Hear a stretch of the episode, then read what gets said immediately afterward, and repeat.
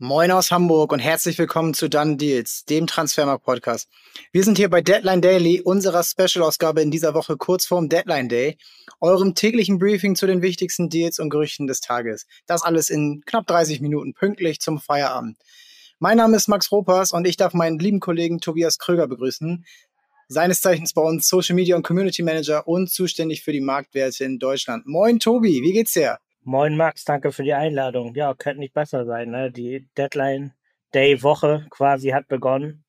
Ähm, es geht in die heiße Phase bei den Transfers und das ist ja eigentlich auch unsere Lieblingsphase als Transfermarktmitarbeiter, aber auch vor allem als Fußballfans. Ja, kann ich dir nur zustimmen. Und ja, wir wollen aber gar nicht lang schnacken, sondern direkt loslegen. Und was passt da besser als der bisher teuerste Deal des Sommers? Anthony, Manchester United, 100 Millionen Euro inklusive Boni was sagst du dazu? Wird Man United mit und durch Anthony wieder zu Glory Glory Man United? Boah, ich glaube, das hängt gar nicht so sehr von ihm ab, weil das Team quasi immer noch genug Baustellen hat, auch wenn Anthony ein sehr cooler Spieler ist, der auch das ähm, benötigte Flair mit reinbringt, was ja auch gerade so bei dem in Anführungsstrichen Operettenpublikum im Old Trafford ja auch ähm, nicht schaden kann.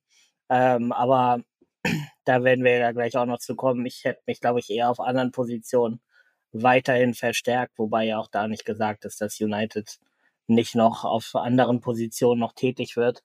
Aber an sich, United, Anthony, glaube ich schon, dass es passen kann.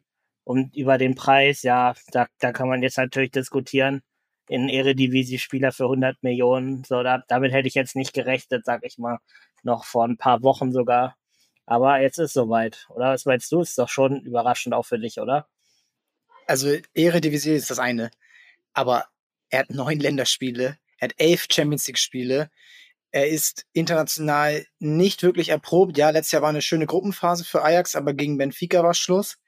Er war schwankend auch da in seinen Leistungen und ich, ich kann es nicht sagen. Ich persönlich finde ein Sancho talentierter. Ich persönlich finde ein Elanga, der gerade hochkommt. Jetzt gegen Southampton fand ich ihn richtig stark.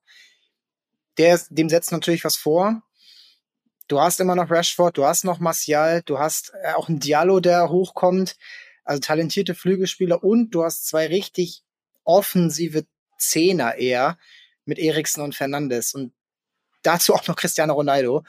Ey, ich find's wahnsinnig schwierig, für ihn 100 Millionen Euro zu zahlen, aber Wunschspieler von Ten Hag, der geht dann natürlich auch ein krasses Risiko damit ein. Das ist sein Spieler, genauso wie Lisandro Martinez.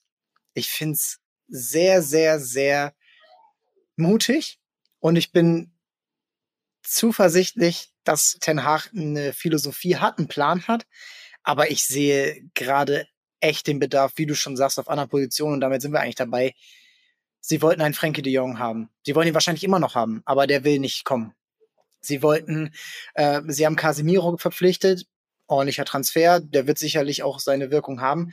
Aber die Innenverteidigung und die Außenverteidigung ist ein Flickenteppich. Wen würdest du da sehen und hätte man nicht die 100 Millionen eher da in auch vielleicht in zwei, drei Spieler stecken können? Ja, das ist die Frage bei United. Also ich bin auch der Meinung, und da stimme ich dir zu, bei, mit der Abwehr sollte eigentlich auf dem ganz hohen Niveau, wo man auch hin will, eigentlich nicht viel zu holen sein, beziehungsweise ähm, um da so die nächsten Schritte zu gehen, muss da eigentlich sowohl innen noch als auch links und rechts noch weitere Qualität kommen, wobei man jetzt auch schauen muss, gut, wer macht sich Malassia, der jetzt bei den letzten beiden Siegen auch in der Startelf war und jetzt durchaus nicht negativ aufgefallen ist, eher sogar vielleicht nochmal positiv überrascht hat. Aber auch da ist ja dann die Frage, wie, ja, wie langfristig ist das Ganze? Und im Mittelfeld, wie du auch schon gesagt hast, so Casimiro Top-Transfer, würde ich jetzt gar nicht schlecht reden, beziehungsweise kann ich auch nicht schlecht reden. Aber auch da, das hatten wir auch schon mal im anderen Gespräch, wir beide. Mir fehlt da immer noch so im Mittelfeld die defensive Qualität. Da ist jetzt quasi Casimiro auf dem Manchester United Niveau, auf dem, was sie haben wollen. Eigentlich der einzige von hoher Qualität. Und ja, auf den Flügeln hast du schon angesprochen, gibt es eigentlich schon, ja, wenn man so Es gibt will, ja schon zwei Anthonys. Also alleine vom Name gibt es ja schon über, Überangebot von diesem Spieler. das ist echt Wahnsinn. Ja. Ja, und ich hätte dann vielleicht auch gesagt, gerade weil Elanga mir persönlich sehr gut gefällt und mit Garnacho auch schon einen sehr talentierten Argentinier, auch der auch schon für Argentinien nominiert wurde, auch damit er nicht für Spanien später spielt. Aber das, das sind Spieler, die man eigentlich jetzt gut gerade mit Ten Hag immer weiter ranholen könnte, quasi ans erste Team. Und ich hätte dann sogar eher verstanden, wäre man jetzt auf dem Mittelstürmermarkt wirklich nochmal aktiv gegangen oder aktiv geworden. So, da sind jetzt im Laufe des Transferfenders war auch ein bisschen die Alternativen ausgegangen.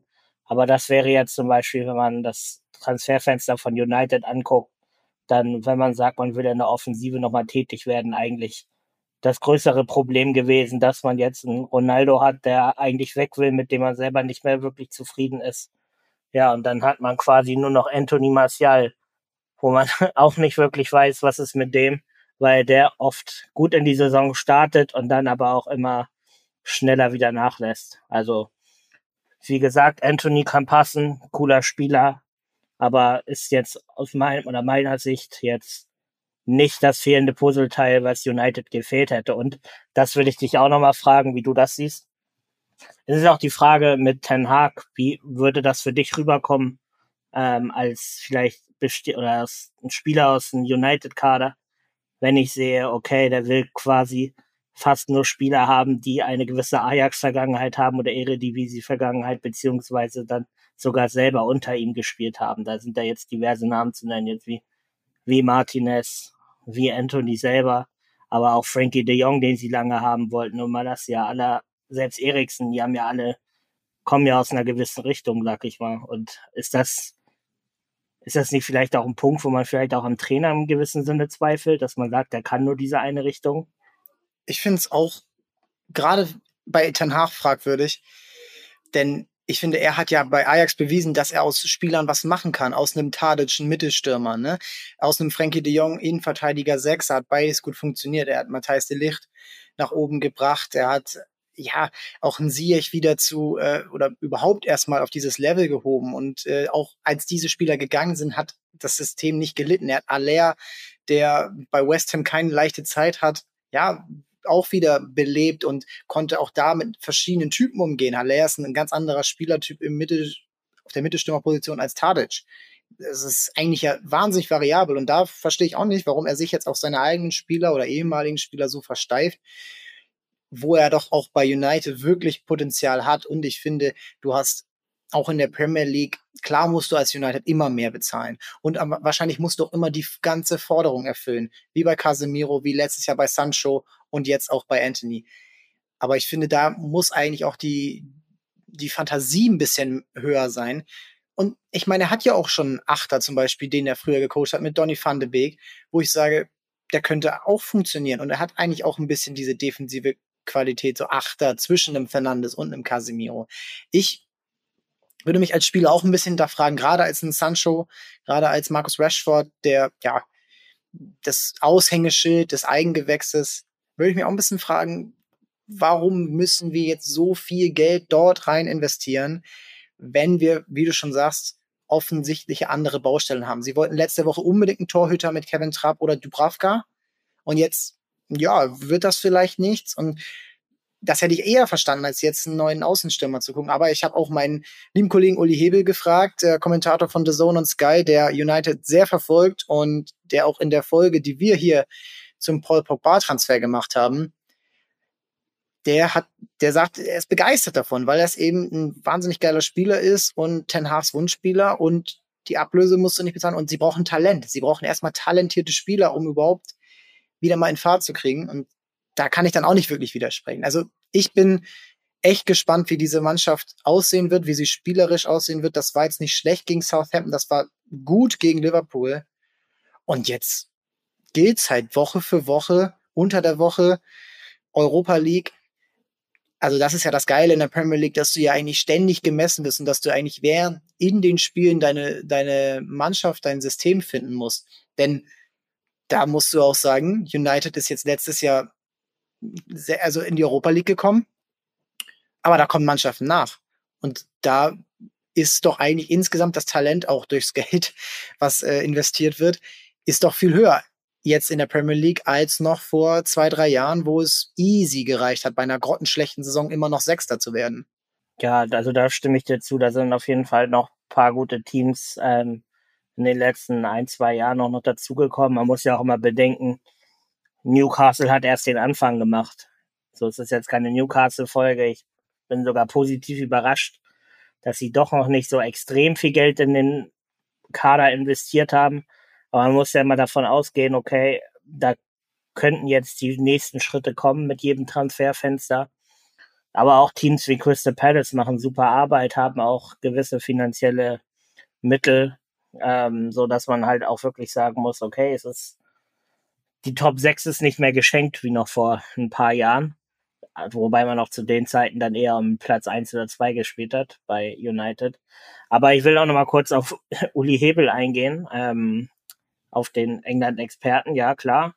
Ich stimme ihm auch zu, geiler Spieler. Also bei Anthony, wenn wenn du den spielen siehst und nicht ähm, sagst, das ist ein geiler Zocker, so den will ich hier eigentlich, oder den siehst du eigentlich hier an der Ecke im Käfig irgendwie zocken. Ja, Futsal. Äh, also Käfigfußball, ja, Futsal. Ähm, also die Fans werden schon, wenn er ansatzweise sein Potenzial auf den Platz bringen kann, dann wird er die Massen begeistern. Das ist so. Und du hast ja auch eben gesagt, Sancho ist der, ähm, ja, der talentiertere Spieler das ist dann auch wieder eine Frage, wie definiert man Talent? Also ich glaube wirklich nur mit, was man mit dem Ball am Fuß kann, ist er vielleicht sogar mit der stärkste Spieler ähm, der Liga, wenn er kommt, weil mit seinen Tricks und allen seiner Technik, ähm, wie er die am Ball einsetzen könnte, ist schon herausragend. Wie das dann im Spielverständnis und so und ähm, ja in der Entscheidungsfindung dann ähm, in der Premier League laufen wird, wird man sehen. Das ist ja auch was, was zum Talent dazugehört. Aber die fußballerischen Fähigkeiten sind, wie gesagt, herausragend. Und eigentlich ist es ja auch gut, dass United so einen Spieler holt und tief in die Tasche greift. Das wollte ich auch vorhin nochmal sagen. Nur das Problem ist halt für mich, dass ich, wie gesagt, sage, es sind noch Lücken zu füllen eigentlich in diesem Kader. Und Anthony wäre jetzt für mich eher so in der Kategorie Liverpool ähm, die ja eigentlich diesen Kader wirklich fast schon perfekt zusammen haben und dann jede Transferperiode sagen, okay, wir holen jetzt einen Topspieler noch dazu auf einer Position, wo wir schon viele haben und dann wird das der neue Herausforderer. Man hatte jahrelang die Top 3 vorne, die ähm, perfekt zusammengepasst haben. Dann sagt man sich mal, okay, ich hole einen Diego Jota. Und dann fragt man sich, hä, wo soll denn Diego Jota, jo, Diogo Jota, so ist es richtig, wo soll denn Jota spielen? Und auf einmal setzt er sich durch. Dann ähm, denkt man sich jetzt auch, okay, eigentlich bräuchten sie überhaupt Nunez. Ah, okay, gut, wir geben Mané ab und holen jetzt Nunez dazu, wo man sich dann auch wieder vorher fragt, hm, der hat jetzt ganz schön große Konkurrenz, wird er sich direkt durchsetzen, wird er sich überhaupt durchsetzen? Luis Diaz kam. Und das wäre jetzt für mich jetzt ähm, passend dazu die Überleitung dann bei Anthony zu United gewesen. Aber meiner Meinung nach kommt das noch ein bisschen zu früh, da sie nicht wie Liverpool sagen können, ähm, wir ergänzen jetzt den Kader mit quasi Weltklasse, ähm, ja, auf einer gewissen Position, sondern im Moment sind sie halt wirklich noch in der Phase, erstmal die nötige Grundqualität in den Kader zu bringen. Und da ist jetzt Anthony zwar an sich, für sich gesehen ein ganz cooler Transfer, aber im Gesamt Konzept fehlt mir da ein bisschen die Strategie, beziehungsweise glaube ich, dass man hier jetzt schon den übernächsten vor dem nächsten Schritt machen will. Und da muss man dann schauen, wie das funktioniert. Ja, und Liverpool hat es halt richtig gemacht. Sie haben vor vier Jahren Alisson geholt, Van Dijk. Klar, da waren auch schon Spieler wie Manet und, und Salah da. Und dann wurde es aber dann auch peu à peu besser so. Und das waren halt sofort Verstärkungen. Und das bin ich eben, das da bin ich am skeptischen, ob Anthony eine Sofortverstärkung ist, die du United-Steuer, Luxussteuer, TV-Geldsteuer, wie auch immer, hin oder her. Das muss funktionieren, wenn du jemanden für 100 Millionen Euro verpflichtest. Und der Marktwert liegt bei 35. Das ist bei auf Rang 22 bei den Transfers dieses Jahr. Bei der Ablöse ist er auf Rang 1. Und das ist wenn du vergleichst, was auch andere Clubs dieses Jahr in der Premier League verpflichtet haben, aber auch verkauft haben, Man City fast mit ausgeglichener Bilanz, ähm, auch dann, dann ist das schon wirklich, ja, do or die, jetzt schon und für danach, wie, wie gesagt, das ist super spannend. Und kurz zu seinem alten Club, Ajax, es sieht jetzt danach aus, als würde Ziyech zurückkehren, Hakim Ziyech nach ein paar Jahren bei Chelsea, wo er sich nie durchsetzen konnte würdest du nicht sagen, dass Ajax mit diesen ganzen Einnahmen, sie haben auch was investiert, ne? sie haben ungefähr 100 Millionen Euro auch ausgegeben, aber würdest du nicht sagen, wenn sie jetzt über 200 Millionen einnehmen, dass das schon wieder der nächste Schritt ist, wirklich zu einem europäischen Top-Contender auf Dauer zu werden?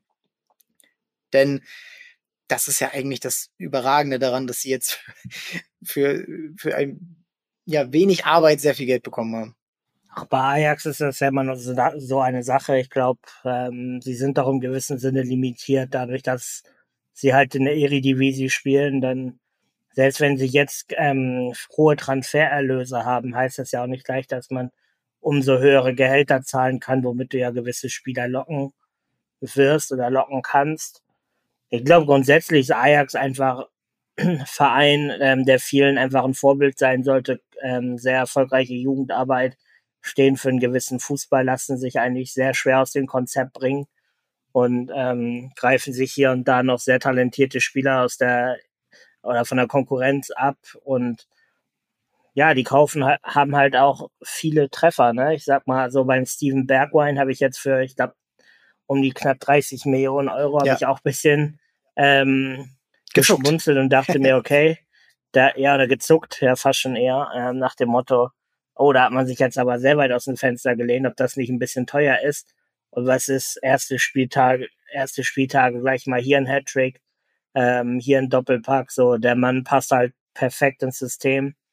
Und ja, und ich sage jetzt mal auch so ein Ziyech ist natürlich den zurückzuholen auch eine gute Sache, weil der Typ kann einfach spielen und ähm, passt halt auch gut nach Holland in, auch zu dieser ganzen Ajax Philosophie, wie er, wie man ja auch damals gesehen hat.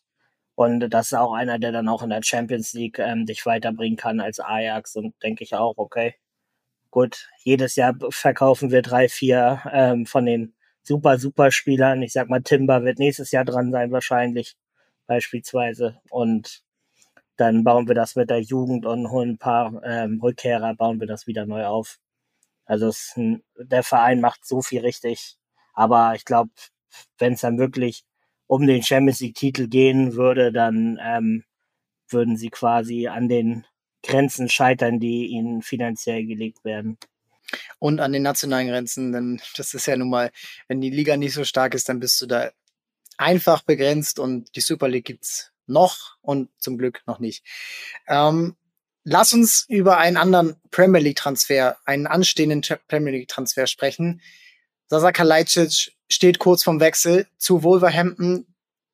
Er soll sich mit dem Club schon einig sein. Die Ablöse, ja, da wird noch verhandelt. 15 Millionen wurden geboten und abgelehnt.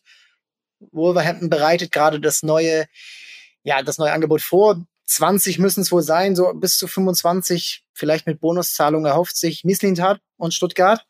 Ja, da bin ich super gespannt. Glaubst du, dass Kalajdzic in der Premier League bestehen kann? Äh, ich glaube grundsätzlich vom Talent glaube ich schon, dass er das Zeug hat zum guten Premier League Spieler. Auch er wirkt ja manchmal auch so ein ja ein bisschen schmächtig trotz seiner Größe, würde ich sagen. Er ist jetzt nicht dieser typische Brecher, auch wenn er ähm, recht groß ist. Aber eine Stärke, die ihm wohl wirklich dort auch zugute kommen könnte, wäre halt, ähm, dass er halt sehr gut im Ball weiterleiten ist, also sei es per Kopf, aber auch ähm, mit einem Direktpass in die Spitze oder ähm, hier mal einen Fuß reinhalten und den Ball verlängern. Das hat man ja auch in der letzten Saison oft gesehen, auch gegen Bayern zum Beispiel im Auswärtsspiel, wo er zweimal mit dem ersten Kontakt quasi gleich den Ball in die Spitze spielt für schnelle Spieler wie Thiago Thomas. Und da wird er mit Pedro Neto wahrscheinlich einen ähm, sehr guten Partner vorne drin haben und wohl haben ja sowieso viele kleine, aber ähm, ja, wendige und trickreiche ähm, Spieler im Sturm, sei es dann auch Gonzalo Guedes oder Podenz, so dass man sich schon sage, okay, der passt da glaube ich schon gut rein. Aber auf der anderen Seite ist er auch recht verletzungsanfällig und da muss man auch schauen, okay, ähm, wie oft kann er dann letztendlich spielen, beziehungsweise er hat ja auch noch einen Raul Jiménez ähm, quasi jetzt noch vor sich, neben sich, muss man schauen, wie, wie die das machen wollen, aber das ist jetzt auch kein Konkurrent, ähm, wo man sagt, okay, du hast jetzt hier auch erstmal 15 Spiele, um reinzukommen. Und dann schauen wir mal weiter. Da wird er, denke ich mal, relativ schnell auch performen müssen, sonst ähm, könnte es vielleicht schwer werden. Aber was ich mich frage, und das kannst du mir ja wahrscheinlich beantworten, wieso lehnt der VfB so lange Angebote ab für Kalajdzic, während sie in der Bundesliga gerade Probleme haben mit ihren Stürmern. Beziehungsweise findest du nicht auch die ähm, Ablöseforderung ein bisschen hoch, wenn man überlegt, dass der Vertrag im nächsten Jahr ausläuft? Also da sind ja selbst, wenn man so nach Transfermarktrechnung geht, sind ja selbst die 15 Millionen, die abgelehnt wurden, quasi ja noch höher anzusiedeln, weil ja der Vertrag nur noch ein Jahr lang geht. Und ich frage mich schon, bei aller Klasse, die Kalajdzic hat, hätte man nicht vorher quasi ein Angebot annehmen sollen, beziehungsweise die Forderungen drosseln sollen, damit man auch in der eigenen Kaderplanung ähm, den nächsten Schritt gehen kann und man ähm, weiteren Stürmer mit Qualität zu sich holen kann. Also ich bin da auch komplett bei dir. Das ist wahnsinnig riskantes Spiel. Also du bist jetzt hier am 29. August. Du wirst möglicherweise jetzt mit Kalajdzic und Borna Sosa zwei Abgänge, die dir insgesamt ja, 40 Millionen einbringen können. Mangala ist vor zwei Wochen ungefähr gewechselt, auch nochmal 13 Millionen. Das ist riskant. Und gerade bei Stuttgart, die letztes Jahr fast abgestiegen wären, die wirklich einen Kraftakt zum Schluss braucht, um da nochmal rauszukommen. Und auch da schon diese Probleme hat mit Chancenverwertung und Kalajdzic war ein halbes Jahr verletzt und sie, die spielen ja nicht schlecht. Sie haben auch gestern wieder gut gespielt. Du hast das Spiel äh, äh, mehr gesehen als ich, aber sie haben auch gestern wieder schön Fußball gespielt, aber sie machen die Tore nicht. Silas ist kein Torjäger auf dem Niveau. Luca Pfeiffer, gut, fliegt vom Platz. Das ist ein blöder, blöder Einstand, wie David Nunez bei Liverpool. Und jetzt musst du da improvisieren. Wenn jetzt ein Mergin Berisha kommen sollte für etwas weniger als diese Ablöse, dann, dann muss der auch erstmal eingearbeitet werden, obwohl ich glaube, der könnte gut passen. Und dann aber die Summen, die du dann bekommst, 40 Millionen Euro, die musst du jetzt noch investieren. Und das äh, kurz vor Schluss und vielleicht klappt's nicht. Und dann hast du auf diesen Positionen Bedarf, musst punkten. Die haben noch nicht gewonnen. Das, das ist alles echt riskant. Und ich weiß nicht, ob Misslintat da sich ein bisschen zu sehr, also ich sage mal, selbst verwirklichen will, aber nimm doch jetzt die 18 Millionen Euro oder 15 plus 4 oder 15 plus 5 und dann mit der Schubkarre, ne? Rainer Kallmann hat früher gesagt, Briefmark hinten rauf und ab geht's. So, und das muss dann auch gemacht werden, damit du jetzt noch die Zeit hast, jemanden zu verpflichten, um auch deiner Mannschaft ein Sicherheitsgefühl zu geben, um deinen Trainern ein Sicherheitsgefühl zu geben, denn die Bundesliga ist auch nicht schlechter geworden mit Bremen und Schalke, die hochgekommen sind.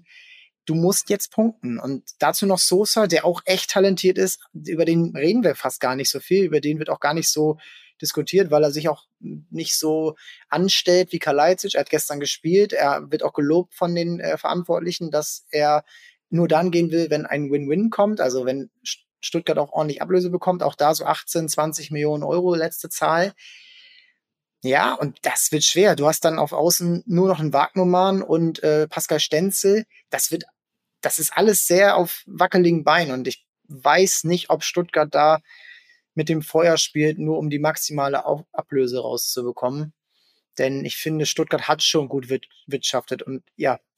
Vor allem muss man ja auch sagen, wenn man jetzt Mangala abgegeben hat, den, den schon intern ersetzt durch Ahamada, der jetzt in den ersten Spielen aber auch einen sehr, sehr guten Eindruck gemacht hat. Ja, geil. Aber man muss ja dann sagen, du hast dich ja, du hast dich ja dadurch allein auf dem Papier ja schon quasi geschwächt, dadurch, dass du ein, ja, sagen wir jetzt mal im weitesten, im weitesten Sinne belgischen Nationalspieler gehen lässt, um Talent, was auch seit, ähm, noch seine schwierigeren Phasen haben wird, ähm, ersetzt, dann fehlt der alleine schon im Kader dann wieder jemand, der die Ahamada-Rolle vorher annimmt ähm, mit Kalajdzic ja eigentlich genau das Gleiche. Wenn du halt diese Ablöseforderung hast, die ja auch dann Kalajdzic zu einem gewissen ähm, ja, Status quasi bringt innerhalb der Liga, weil wenn, wenn ich sage, ich fordere 25 Millionen oder 20 Millionen bei einem Jahr Vertrag für den Stürmer, dann weiß ich ja, wo Mislintat Kalajdzic innerhalb der Liga einordnet.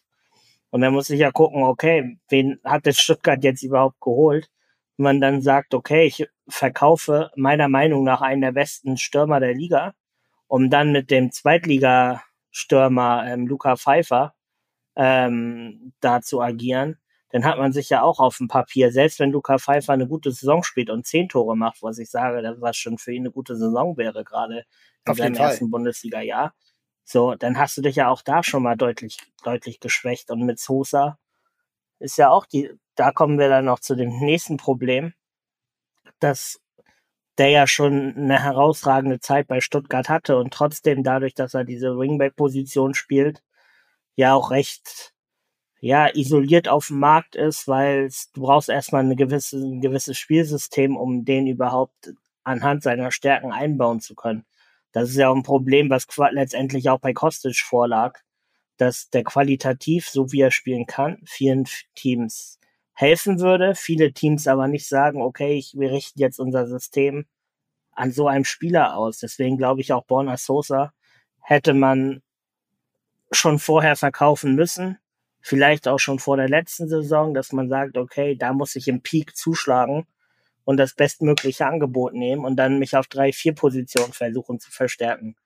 Jetzt verliert man wohl wirklich Mangala, Sosa und Kalajdzic und was für Spieler sind da noch im Gespräch? Also ich habe jetzt vorhin ja Remschuk gelesen, der geht aber zu Club Brügge wahrscheinlich. Berisha muss man sagen, gute U21 Euro gespielt, da wo er fünf, sechs Mal Latte und Pfosten getroffen hat, aber unterhalte ich mal hier mit unseren ähm, Freunden aus der Türkei, das war ein Flop in, bei Fenerbahce so. Natürlich kann man sagen, wir, wir kennen ihn und glauben daran, dass er bei uns halt durchstartet, aber das, das weiß ich nicht. Also im gewissen Sinne schockiert mich das fast schon so ein bisschen, muss ich sagen. Weil der VfB spielt eigentlich guten Fußball und dieser Top-Stürmer oder ein guter Stürmer für den VfB wäre halt so wichtig und nicht, du hast schon gesagt, äh, Tat will sich ein bisschen selbst verwirklichen oder was das in den Raum gestellt. Ich habe auch das Gefühl, der Mann macht teilweise super Transfers und ist auch, glaube ich, wirklich einer der besten der Liga, was das angeht. Aber ich habe das Gefühl, dass er und vielleicht auch ähm, Materazzo, äh, muss, muss man dann schauen, sich so ein bisschen darin verlieren. Wir müssen jetzt die jüngste Mannschaft aller Zeiten aufbauen, die ähm, gespickt ist von jungen Talenten, statt einfach zu sagen, okay, wir haben viele Talente und auch neue geholt, wie mit Wagnermann, was gut funktioniert, aber jetzt brauchen wir auf zwei, drei Position müssen wir jetzt schon mal eine gewisse Art von Ausrufezeichen setzen und das fehlt mir halt komplett und ja, wenn, wenn sie jetzt nicht noch irgendjemanden überraschend aus dem Hut ziehen, dann muss ich auch sagen, hat sich der VfB im Gegensatz zur letzten Saison auf dem Papier eher deutlich verschlechtert als verbessert oder die Qualität gehalten. Schwierig. Ja. Und die Historie sagt wirklich nichts Gutes darüber, wenn eine Mannschaft kurz vor Schluss die besten Spieler verkauft. Erinner dich mal an Kevin De Bruyne mit Wolfsburg und Man City damals. Das äh, war alles, alles irgendwo toll. Und dann die Champions League-Saison war dann auch noch okay, aber sie sind sukzessive schlechter geworden. Auch ein Draxler kam dann kurz vor Schluss am Deadline Day, glaube ich, erst zu Wolfsburg. Da hat überhaupt nichts gepasst. Erinner dich, du bist Hamburger wie ich, an Khalid Bularus beim HSV kurz vor Ende der Transferperiode, wo er sich dann äh, mit der Wadenzerrung weggestreikt hat zu Chelsea.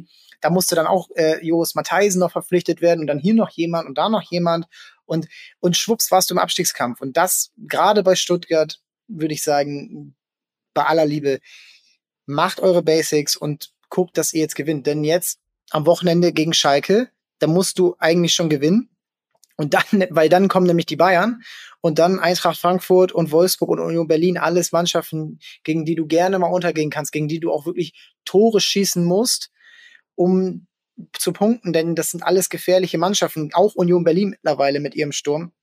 Das sind alles Teams, wo du echt performen musst. Und wenn du da dann nur vielleicht am Ende mit, aus diesen Spielen nur mit, ja, was sind das, fünf Spiele, vier, fünf Punkten rausgehst, dann, dann bist du ganz unten in der Tabelle. Und das in dieser Saison mit der WM, mit diesen englischen Wochen und diesem Pensum, was die Spieler alle gehen müssen, bin ich sehr, sehr, sehr skeptisch, dass das ähm, so gut ausgeht, wie sie sich das vorstellen. Vor allem, man muss ja auch sagen, ich finde eigentlich ein ganz gutes ähm, Beispiel dafür, dass man auch in Qualität auch Geld investieren muss, ist ja auch zum Beispiel Frankfurt, die jetzt auch dieses Jahr gesagt haben, gut, man muss sagen, Europa League-Sieger ist jetzt nicht unbedingt vergleichbar mit dem VfB, aber ähm, man hat Spieler verloren im gewissen Wert und einer gewissen Qualität. Und man hat auch in den letzten Jahren Geld eingenommen, man hat dabei immer wieder versucht, auch noch Spieler zu holen, die ähm, eine gewisse Qualität aufweisen und auch mal dafür gezahlt, sag ich mal dann hat man mal einen Lindström und solche Leute geholt und ja, beim VfB versucht man da jetzt, glaube ich, echt zu sehr in den Sparmodus zu gehen. Selbst Union Berlin hat ja Avonie verkauft für 20 Millionen und sich jetzt in diesem Sommer ja gesagt, okay, wir können jetzt nicht wieder irgendeinen aus der zweiten Liga holen, der wird schon bei uns irgendwie passen, sondern hat mit Siebertschö ähm, auch mal für Union, für die oder für die eigenen Verhältnisse auch mal Geld auf den Tisch gelegt. So, du brauchst im gewissen Sinne, du, es geht ja immer darum, Qualität durch Qualität auszugleichen, bestmöglich in dem Rahmen, den der, den dir finanziell, den du dir stecken kannst oder stecken darfst quasi. Und ja, beim VfB, ich, ich weiß nicht, da muss eigentlich schon ein Stürmer mit ordentlich Qualität kommen, um Kalajdzic zu ersetzen. Ich bin auch wirklich gerade beim Stürmer immer sehr hart dazu. Du brauchst einen guten Stürmer, um zu bestehen, um deine Ziele zu erreichen. Und da glaube ich, kann Stuttgart so ein bisschen in, wieder in diese, genau das gleiche wie letzten Sommer, haben wir schon gesagt, in diese Chancenverwertungsprobleme kommen. Und das muss klappen.